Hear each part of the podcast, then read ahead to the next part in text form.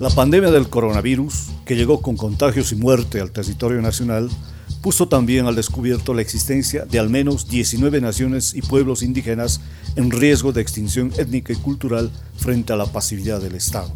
La enfermedad que dejó hasta ahora más de 11.000 muertos desde el pasado 12 de marzo de 2020, cuando comenzó en los departamentos de Oruro y Santa Cruz, profundizó también la presencia de las desigualdades sociales, económicas y ambientales el testimonio de Alex Vilca, líder de al menos 17 comunidades que forman parte a su vez de la mancomunidad indígena del río Beni, Tuichi y Kikibey en los departamentos de La Paz, El Beni y parte de Pando, es elocuente al respecto. Solo el área de, influencia, por ejemplo, donde las comunidades tacanas, hay mocetenes, chimanes, lecos, uchupiamonas, sobrepasan las, las 7.000 personas, ¿no? Pero es un área pequeña y si nos fijamos todo el área de la cuenca del Amazonas, pues estamos hablando que fácilmente deben ser unas 30.000 familias las que digamos están sufriendo esta, este rigor de, de la epidemia ¿no? del COVID, pero a la, a la vez también el rigor de las inclemencias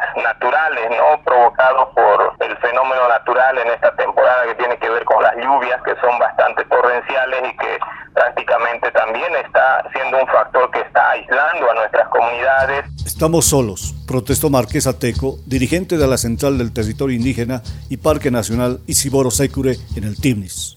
Reclamamos pues, también no que se nos atienda a nosotros acá en el Timnis, que se lavan diciendo que el Timnis ya le llevamos a tonelada, pero no llega, llega pero de un kilito y de una cosa nomás de, de remedio, que falta remedio, eso reclamamos nosotros. Pero lo que llamó más la atención fue haber descubierto que naciones y pueblos enteros, indígenas y originarios están a punto de desaparecer por el abandono del Estado. Esta situación, por demás alarmante, se haya expuesto ampliamente en un informe titulado Falta de protección reforzada de naciones y pueblos indígenas originarios altamente vulnerables en Bolivia durante la pandemia del COVID-19, elaborado por la Defensoría del Pueblo en la gestión 2020.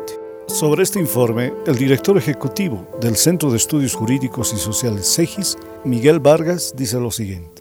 A la presencia ya del, COVID en esos territorios. Entonces, esto eh, ha dejado, ha puesto a la luz el hecho de que, a pesar de un avance importante, eh, el Estado aún no, ha logrado responder las necesidades de los pueblos indígenas. En un primer momento, en el tema de salud, cuando a la población se le pedía mantenerse en casa, tomar previsiones de los medicamentos. Los testimonios de las comunidades indígenas era que, bueno, no tenían costas de, de, salud.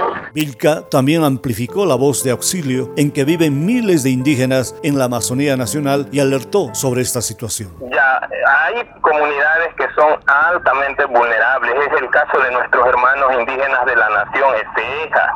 Ellos prácticamente eh, son de una de las naciones que si bien está reconocida en nuestra constitución política del Estado, no gozan de su derecho territorial. Más de 200 familias en 7 hectáreas, ¿no? Y ellos prácticamente están en, una, en un estado crítico. Cuenca reveló también la situación dramática en que viven los originarios que fueron contagiados por el COVID en las tierras altas, como Oruro, Potosí y La Paz. Bueno, mí familias hay un médico a nivel de pueblos indígenas, o sea, es una locura. Y aquí, si bien hay médicos, si bien hay, hay hospitales muy chiquitos, no hay los insumos para la atención. Por parte del gobierno, la directora nacional de epidemiología, María Bolívar Rotes, atribuyó el etnocidio que se ha presentado en el Estado a una sucesión de hechos pero sobre todo de gobiernos de corte neoliberal y la vigencia de un Estado patriarcal. Escuchemos lo que dice al respecto.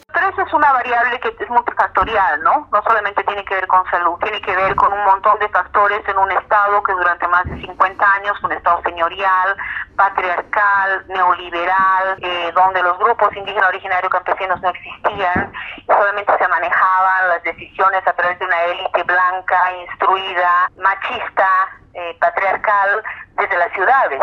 Entonces, obviamente, hay un, hay un abandono de más de siglos, de siglos. El primero de enero de 2020, la Comisión Interamericana de Derechos Humanos emitió la resolución número 1 quebrado 2020, a través del cual señala la obligación de los estados de brindar apoyo y protección a los pueblos indígenas, en especial durante la pandemia.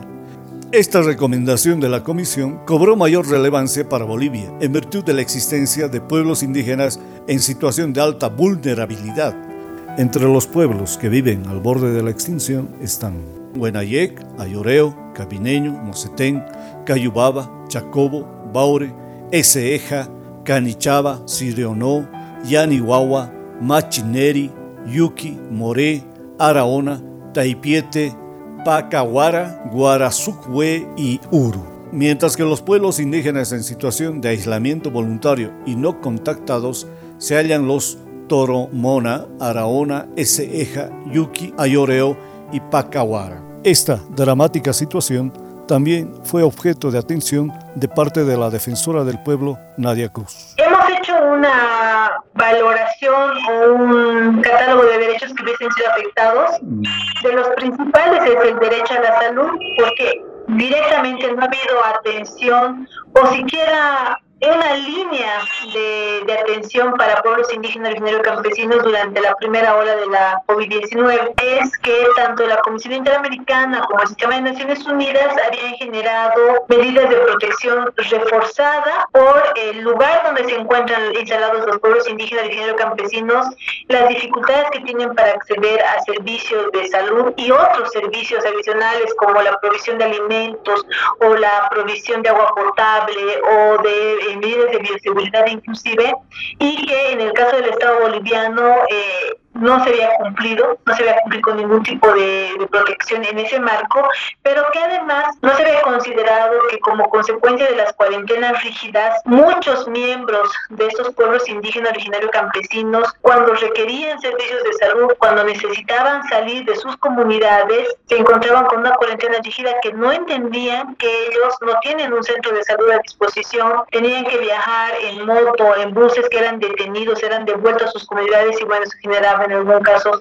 la pérdida de vidas humanas. Según Cruz, el gobierno de transición incurrió en una exclusión premeditada de los indígenas originarios y campesinos. Del Estado boliviano eh, durante el 2020 porque no se ha considerado a los pueblos indígenas o a esos estamentos a momento de definir las políticas públicas, las normas que iban a regular eh, la prevención y la atención del COVID-19. El líder indígena de las comunidades del norte de La Paz y el Beni también alertó sobre los pueblos aislados. Pero hay también una enorme preocupación respecto a pueblos que viven en aislamiento voluntario en el norte del departamento de La Paz, parte de Pando y, sería parte de Beni, de quienes no sabemos pues a ciencia cierta en qué situación se encuentran, ¿no? El también dirigente de la central Timnis y principal líder indígena, Fernando Vargas, denunció la extinción étnica del pueblo Yuki en Cochabamba Mire, eh, con el tema de los yuki, que cada vez es menos lo que dicen, no se ha hecho nada ahí en el Chapare, están ahí,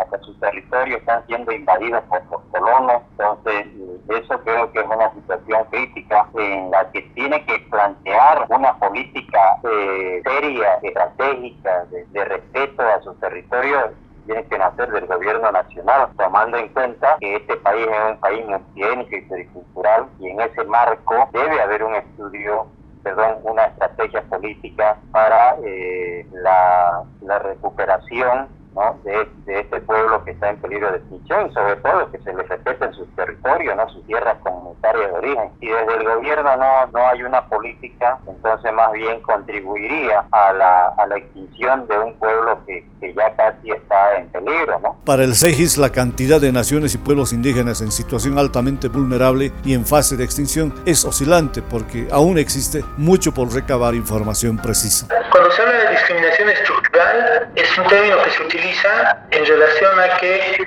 los pueblos indígenas por su condición de pueblos no sufren condiciones de eh, no atención del Estado. Y estas condiciones son ya estructurales, forman parte de la dinámica del Estado, no cambian, ¿no? Entonces, la dinámica de relación entre Estado y, comunidades indígenas. Entonces, en ese contexto, esta, eh, esta discriminación de carácter estructural se ha hecho pues evidente. El país, si bien había avanzado en un reconocimiento de derechos importantes, finalmente no ha logrado eh, superar esta brecha ¿no? entre el reconocimiento y entre la aplicación real, formal de estos derechos. El derecho a la salud, el derecho a la vida de los pueblos indígenas no se ha garantizado, no está garantizado. Y eso no se ha garantizado, no está garantizado a pesar de tener el contexto de la pandemia. ¿no? Existen otras enfermedades que hacen que las comunidades indígenas Vargas también es más directo aún con respecto a la desaparición de naciones y pueblos indígenas en el territorio nacional. El impacto del, COVID en, territorios, en pueblos indígenas. Eh, lo primero es, importante señalar que la pandemia que tiene, inicia, tiene presencia en el país a partir del mes de marzo, pone en evidencia un elemento que es, fundamental y es el hecho de que en el país, a pesar de haber avanzado de manera importante en la, nueva constitución, constitución del año 2009, reconociendo un número importante de, derechos para los pueblos indígenas, aún los pueblos indígenas sufren una discriminación estructural. ¿no? Ha sido evidente la, falta de acceso a medios de, salud, postas sanitarias, medicamentos, que los, los pueblos indígenas han tenido que, que sopesar para frenar el avance de la extinción de los pueblos indígenas, la defensora del pueblo solicitó medidas cautelares a la Comisión Interamericana de Derechos Humanos. La medida tiene el objeto de sensibilizar al gobierno para que tome medidas concretas al respecto. Hemos emitido, bueno, hemos solicitado medidas cautelares para el pueblo Yuki, para el pueblo Araona, por el peligro de extinción ante la COVID-19 y ante la falta de atención por parte del gobierno de estos dos pueblos. Sin embargo, hemos realizado un monitoreo nacional y por lo menos hasta el 2020 teníamos 64 casos de eh, confirmados de indígenas en territorios indígenas originarios campesinos con COVID-19. La decisión de solicitar medidas de protección internacional para las naciones indígenas en extinción mereció también una explicación adicional de la defensora, pero vinculada a los pueblos altamente vulnerables y en condición de aislados y o no contactados. Y un último punto que se ha tocado en el informe es la situación no solamente de los pueblos indígenas originarios campesinos, sino de los altamente vulnerables, los que están en situación de aislamiento voluntario y de no contacto. También hemos podido evidenciar que en el caso boliviano, ni, o sea, si no se habían considerado a los pueblos indígenas originarios campesinos, menos aún se habían generado disposiciones o cordones de seguridad sanitaria para que los que los territorios donde podrían encontrarse pueblos no contactados en aislamiento voluntario, pues no tengan ningún tipo de afectación con el tema del COVID-19. Y al no contar con una ficha epidemiológica que registre el tema de autoidentificación o un tema de territorio donde se encuentren los pacientes, Peor aún se podía contar información con el tema de los que se encuentran en el aislamiento voluntario o de no contactados. La posibilidad de perder culturas étnicas insustituibles en el Estado es casi una realidad que necesita ser atendida inmediatamente, señala el CEGIS. Es necesario atender, porque de lo contrario, claro, estaríamos perdiendo, reitero, como país una riqueza cultural y sociopolítica muy importante. Por su parte, el Ministerio de Salud anunció medidas a favor de los pueblos indígenas. La directora nacional de Medicina Tradicional, Maritza Pazzi, adelantó que esta población vulnerable está incluida en el cronograma de vacunación del gobierno contra el coronavirus. Porque ni pueden llegar a ser la capital, pues entonces tienen que llegar a una excelente Eso eh, se ha distribuido en un determinado momento en como de seguridad, pero hay comunidades como también conocen, no aceptan ni siquiera el barbijo, no aceptan una mascarilla, entonces, porque no están, pues no, ellos son, eh, sus costumbres, tienen que respetar sobre todo su cultura, ¿no? Los pueblos indígenas esperan desde hace años atención estructural. La constitución política del Estado dispone medidas de protección prioritaria para las 36 naciones que están formalmente reconocidas. Las autoridades nacionales están ahora en la obligación de responder con gestión y resultados a las demandas históricas que tienen.